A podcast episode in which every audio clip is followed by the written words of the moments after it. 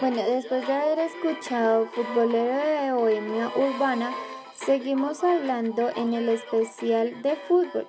Y eh, hablemos un poco del texto de la construcción de identidades colectivas a través del fútbol, en la que nos llega una pregunta por parte de un oyente que dice, porque el autor afirma que el fútbol es un deporte que construye entidades. Ok, para esto contextualicemos un poco, que es un dos grupos culturales que comparten experiencias de fútbol en la que cada equipo de fútbol se va a caracterizar por unos valores, unas creencias, pero pues más que esto, eh, se toma en cuenta que predomina la pasión y la pertenencia, que quiere decir una identidad. ¿Cómo lo son eh, la identidad cultural, en el que va a estar eh, los de Serbia, que es un grupo que representaba el equipo Dinamo, y sus hinchas del Elige Serbio. Y los croatas, que el grupo que lo representaba eran Estrellas Rojas y eh, su hinchada Batty Boy.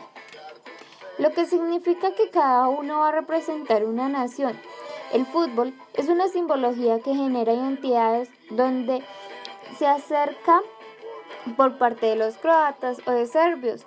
El futbolismo es una actividad de coacción que va a impactar a la sociedad como un mecanismo de identidad que genera vínculos dentro de cada equipo a nivel colectivo que permite el deseo de pertenecer a una comunidad política en el que parte del fútbol eh, se afirma una identidad de creencias, simbologías, como lo de la camisa, y que afirma un sentido de coacción con la sociedad y croata o serbia.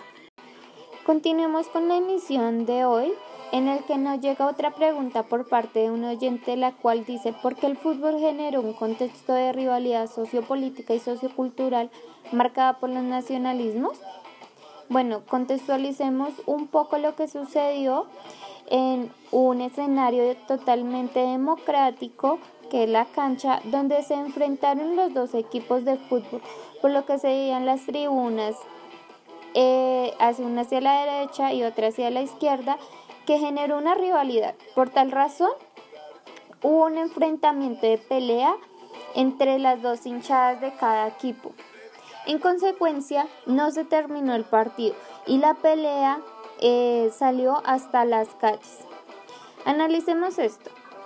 Esto quiere decir críticamente que las conductas de cada colectivo social inciden sobre el contexto sociocultural y sociopolítico, por lo que no se manejó un lenguaje de fútbol y se crean brechas donde no se ha generado un libre desarrollo, por lo tanto afecta a toda la nación. Continuemos con la canción Levanta la mano y grita col.